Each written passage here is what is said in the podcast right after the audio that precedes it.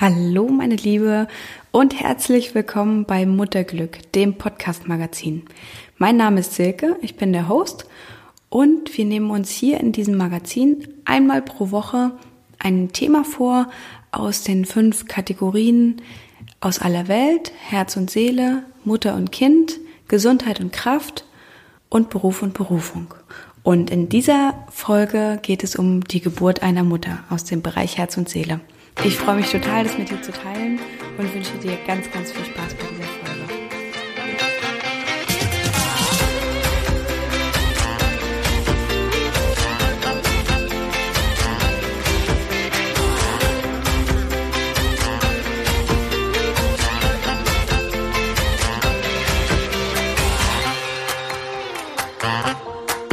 Heute geht es darum, wie wir alle Mutter werden.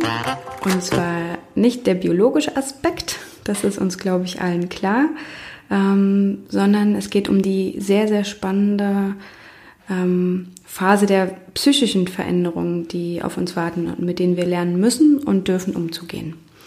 Ähm, mal ganz ehrlich, also es gibt irgendwie 1000 Apps und Bücher, ähm, wo wir lernen, wie groß unsere Kinder gerade sind. Ich hatte so eine App auf dem Handy, die mir ähm, jede Woche gesagt hat, jetzt ist es so groß wie eine Himbeere und davor war es irgendwie so groß wie ein Sesamkorn und jetzt ist es eine Mango und dann war es eine Papaya. Und es gibt ganz, ganz viele Bücher, in denen dann eben steht, ab der so und so vielen Woche ähm, kann dein Kind hören und jetzt fängt das Herz an zu schlagen. Und das ist super schön. Ähm, für uns Mütter einfach äh, sich darüber nochmal bewusst zu machen, wie das Leben in uns reift und ähm, welchen Prozess das auch nimmt. Aber es ist auch wirklich nicht außer Acht zu lassen, was da mit uns gerade passiert. Und zwar einfach im Kopf, im Herz und in der Seele. Aber was passiert eigentlich mit uns, körperlich und emotional? Ab wann beginnt unser Mutterinstinkt zu arbeiten? Und vor allem, was passiert in unserem Herz, in unserem Verstand, in unserer Seele? Und ich fand es ehrlich gesagt gar nicht so einfach, hier Informationen zu finden. Ähm, und bin dann über einen Begriff gestolpert, ähm, der mir tatsächlich so auch noch nie über den Weg gelaufen ist. Und zwar ist das Matrescence. Ähm, und das bedeutet auf Englisch The Process of Becoming a Mother. Also der Prozess, eine Mutter zu werden. Und das ist äh, von einer Anthropologin, äh, Dana Raphael, ähm, geprägt worden, der Begriff. Und auf Deutsch keine Ahnung, was das heißt. Das ist ehrlich gesagt seit langer Zeit mal wieder so gewesen, dass ich ähm, einfach mal versucht habe, das deutsche Pendant einzugeben. Matreszenz, habe ich gedacht, heißt es dann vielleicht. Und dann hat mir Google echt kein einziges Ergebnis vorgeschlagen. Ein Ergebnisfenster nur mit der Frage, ob ich sicher bin, dass das Suchwort korrekt geschrieben sei. Also ich denke nicht, dass Matrescence auf Deutsch Matreszenz heißt oder keine Ahnung. Ähm, ich bleibe also beim englischen Begriff. Und wenn du das jetzt hörst und denkst, boah, Silke, klar kenne ich das, dann melde dich bitte bei mir. Ich würde mich total freuen, einen Nachtrag äh, in einer der kommenden Pod Podcast-Folgen zu machen. Und ähm, genau, das dann auch irgendwie auf Social Media nochmal richtig zu stellen. ähm, ein sehr guter Artikel zum Thema die Geburt einer Mutter wurde von Alexandra Sachs äh, veröffentlicht und zwar in der New York Times. Den Link dazu findest du in den Show Notes und das ist tatsächlich ähm, die Basis gewesen, ein bisschen äh, für die Podcast-Folge hier. Ich habe den Artikel gelesen und beim Lesen dachte ich nur die ganze Zeit, ja, genau, ja, danke, danke, danke, dass das mal einer ausspricht bzw. aufschreibt ähm, und man sich da irgendwie ein bisschen aufgehoben fühlt mit diesen ähm, Gefühlen. Und ich hoffe, das geht dir jetzt auch so, wenn du das hörst, ähm, dass du dich wiederfindest. Ähm, aber first things first. Was passiert eigentlich mit uns, wenn wir Mutter werden? Und was genau ist dieses Gefühl, dass wir, jede von uns total individuell fühlt, aber das uns eigentlich alle verbindet? Und ähm, die Reise beginnt natürlich schon mit dem positiven Schwangerschaftstest. Und da sagen uns die Medien, dass wir von nun an auf Wolken schweben und mit einer rosa oder, falls ihr einen Jungen bekommt, blau gefärbten Brille auf die Welt hinunterblickt und eine Göttin seid, die äh, vollkommen in sich ruht, das Zen gefunden hat und mit der Mutter Erde, der Pachamama verbunden ist Und natürlich war ich persönlich in dem Moment, als ich von meiner Schwangerschaft erfahren habe, auch unbeschreiblich glücklich. Aber das war bei weitem nicht das einzige Gefühl, das ich in diesem Moment gefühlt habe. Und da waren auch ganz viele Zweifel und Ängste dabei. Und ich war tatsächlich so verunsichert von meinen Gefühlen, dass ich sie dann gegoogelt habe, weil ich dachte, das kann doch jetzt nicht sein. Ähm, du hast dir ein Kind gewünscht und jetzt, äh, jetzt hast du da auf einmal Ängste und Zweifel. Und das habe ich dann gegoogelt, weil ich, ich dachte, das wäre unnormal. Und natürlich im privaten Modus, damit auf keinen Fall irgendjemand jemals in meiner Historie findet, dass ich, äh, dass ich solche Sachen nachschaue. ähm, und weißt du was? In dem Moment ist mir eins klar geworden. Ich muss mich doch nicht dafür schämen, im Angesicht des größten und permanentesten Ereignisses in meinem Leben Gefühle wie Angst zuzulassen und bei den Zukunftsfantasien, die einem ja unweigerlich in den Kopf kommen, ähm, auch mal Erschöpfung und Streit zu bedenken. Zum Beispiel, ich bin, äh, würde ich von mir selber sagen, ein rationaler Mensch. Und es ist ja wohl logisch, diese Mammutveränderung von beiden Seiten zu betrachten. Bei jeder anderen Entscheidung dieser Tragweite wäre es für mich persönlich ein ziemlich bedenkliches Zeichen und eher ein Grund zur Sorge, wenn ich nur Gefühle aus, äh, aus einer emotionalen Richtung empfinden würde. Und ähm, dafür solltest du dich auch nicht schämen. Und ich hoffe, das weißt du spätestens jetzt. Und tatsächlich ist es ja auch nicht so, als hätten wir uns in unserem Leben vor dem Baby gelangweilt. Also Job, Sport, Hobbys, Freunde treffen, Reisen. Ich war ehrlich gesagt schon ganz gut an meiner Kapazität. Und natürlich haben mich diese Aktivitäten als Mensch geprägt und ausgemacht. Und in der Schwangerschaft kommen zu dem Pensum, was man sowieso schon vorher hatte, auch noch die Hormone dazu und die Kilos und die Wassereinlagerung und was nicht alles. Und äh, das ist irgendwie kein Wunder, dass man da auch in eine Art Identitätskrise kommen kann einfach.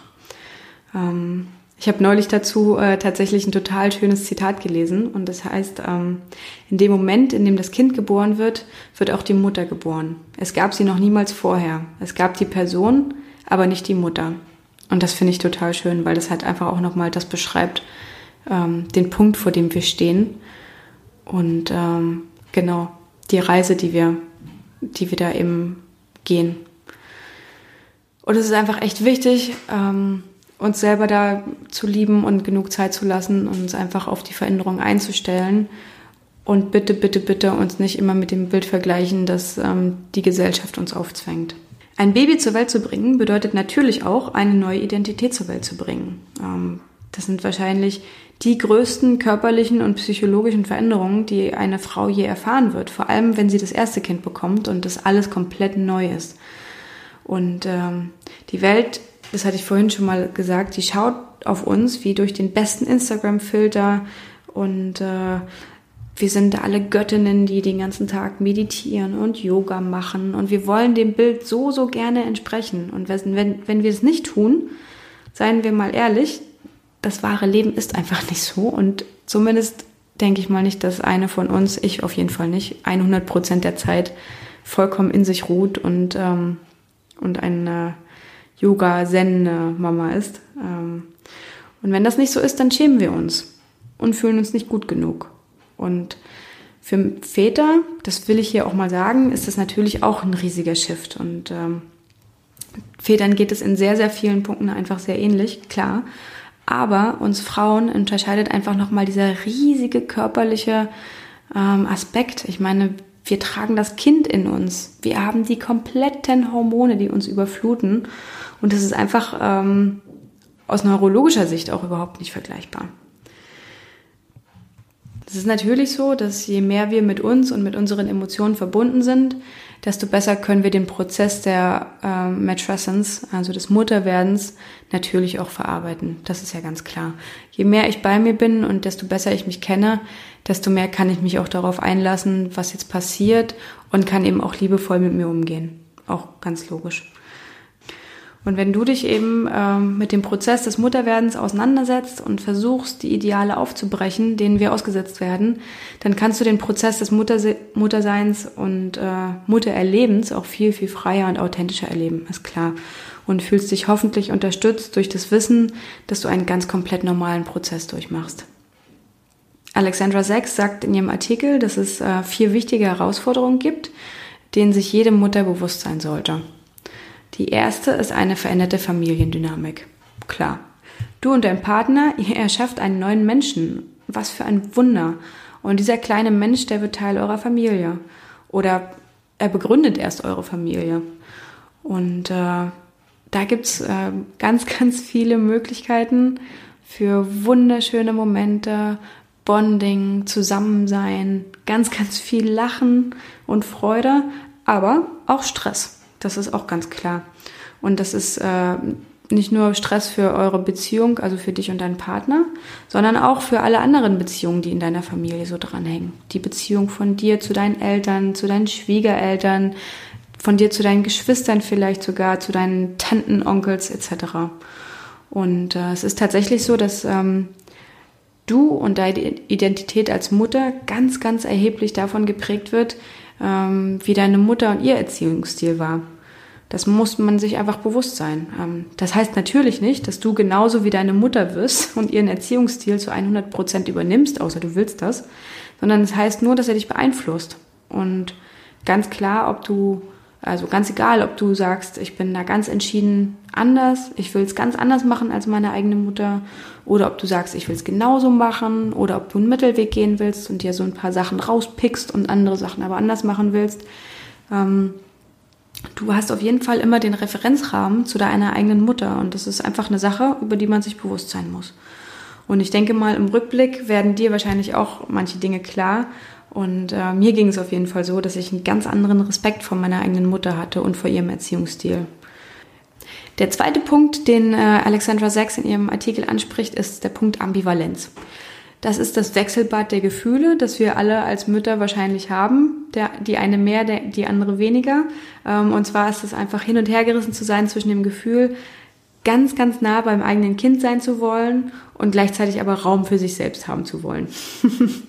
ich kann dich beruhigen, das ist extrem normal und gar kein Grund für ein schlechtes Gewissen. Und ähm, das ist tatsächlich oft ein Faktor von Beziehungen ähm, mit den Menschen, denen wir uns am meisten verbunden fühlen. Ähm, weil Ambivalenz eben auch bedeutet, dass man permanent auslotet, ähm, wie das beste Verhältnis ist zwischen Geben und Nehmen. Und äh, Muttersein ist natürlich keine Ausnahme und fühlt sich niemals nur gut oder nur schlecht an, sondern beides. Und oft gleichzeitig. Eine Lehrerin, die ich mal in der Abiturstufe hatte, die hat mal im Unterricht gesagt, nichts ist nur schwarz oder weiß, sondern eigentlich ist alles grau. Und ich kann mich daran erinnern, weil ich ihr damals ganz heftig widersprochen habe und ich konnte überhaupt nicht verstehen, wie sie sowas sagen konnte und denken konnte, weil für mich viele Dinge einfach schwarz und weiß waren. Es entweder waren die Sachen gut oder sie waren schlecht, positiv ähm, oder negativ, haben sich gut angefühlt oder schlecht angefühlt. Und äh, erst viel später habe ich verstanden, dass sie eigentlich recht hat und die Dinge eben oft nicht so einfach sind, wie man es gerne hätte. Und daran denke ich ganz oft. Der dritte Punkt, ähm, den Alexandra Sechs anspricht, ist Realität und Fantasie. Und da geht es darum, dass man im Laufe der Schwangerschaft oftmals natürlich eine Beziehung zum Kind entwickelt. Und der Bauch wird größer und du wirst dich wundern und dich fragen, ähm, woher dieses Gefühl von diesen Bläschen kommt, wie Kohlensäure fühlt sich das an im Bauch, die in deinem Bauch blubbern. Und äh, dann wirst du merken, dass es die ersten feinen Bewegungen sind von deiner großen Liebe. Und ein paar Wochen später kann es sein, dass dein kleiner Spatz dich auch mal gehörig tritt. In die Rippen, die Blase, in den Magen. Und es ist einfach so, dass im Laufe dieser 40 Wochen man sich ganz, ganz viel ausmalt über sein Baby. Man hat ganz genaue Vorstellungen, denkt darüber nach, wie könnte es aussehen, welche Charaktereigenschaften hat es von mir, was hat es von meinem Partner bekommen, vom Papa, hat es meine Augen, hoffentlich hat es nicht Papas Nase, etc. Und ähm, manchmal ist es einfach so, dass man das Kind dann bekommt und dann ist irgendwie so der Reality-Check. Und dann ist da irgendwie eine ganz große Differenz zwischen dem, wie man sich das ausgemalt hat und dem, wie die Realität einfach aussieht. Und es kann echt ganz anders sein. Und es ist einfach auch nur eine Sache, über die man sich bewusst sein muss. Einfach in diesem Prozess des Mutterwerdens ist da bei allen Vorstellungen, die man sich macht, eben einfach nochmal äh, wichtig zu wissen, es kann sein, dass die Realität mich überrascht. Genau. Und der vierte Punkt, den ich zumindest sehr, sehr gut kenne und du vielleicht auch, ähm, heißt Schuldscham und die Mutter, die gut genug ist.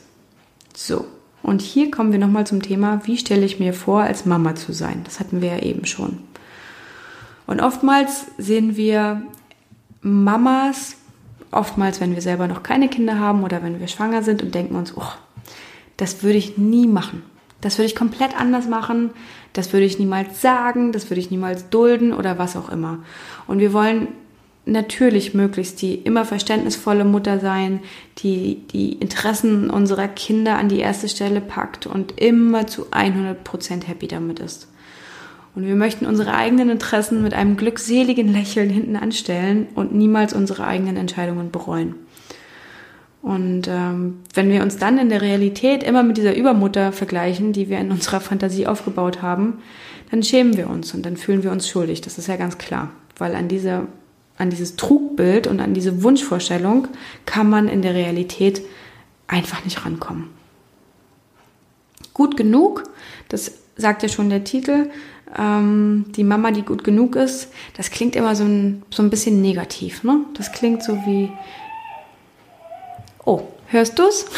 die kleine Maus ist wach, ich gehe mich mal kümmern. Wir sehen uns gleich wieder. So, da bin ich wieder. Ich glaube, die Kleine hat nur schlecht geträumt. Wo war ich? Genau, bei der Übermutter aus unserer Fantasie und äh, der Mama, die gut genug ist. Und das klingt für uns, wie gesagt, oft wie das Zufriedengeben mit einem niedrigeren Standard ähm, als den, den unser Kind verdient und vielleicht dem, zu dem wir auch in der Lage wären.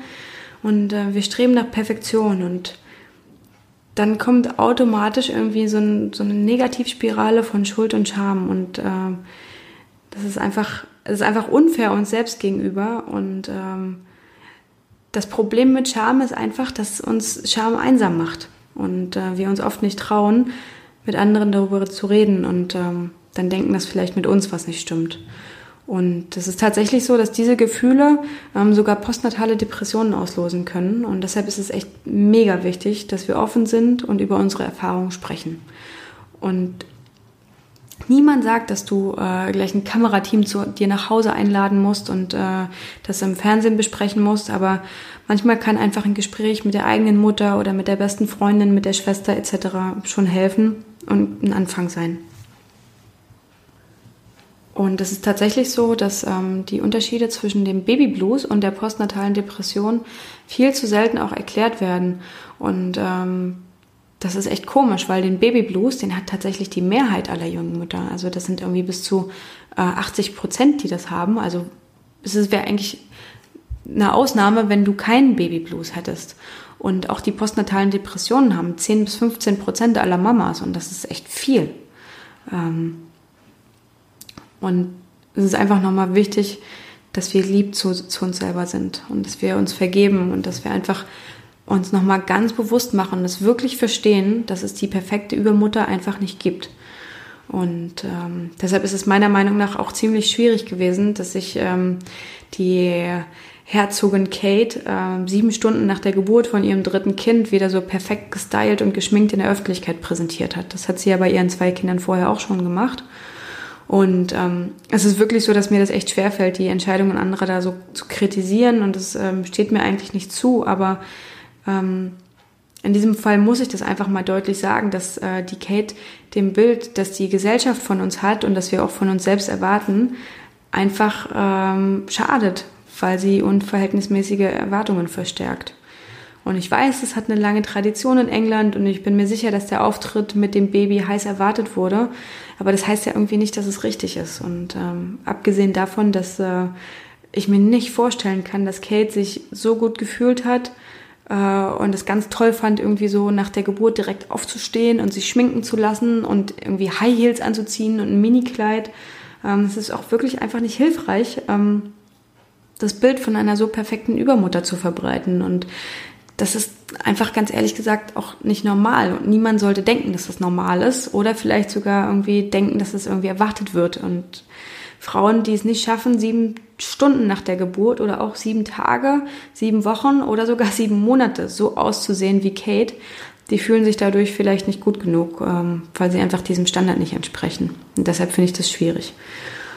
Und ähm, genau das ist auch die, die Graustufe und äh, da wieder der Bogen zu dem Zitat von meiner Lehrerin damals. Ähm, zwischen der perfekten Göttin und äh, postnataler Depression liegen auch einige Graustufen und in denen finden sich wahrscheinlich die allermeisten von uns wieder.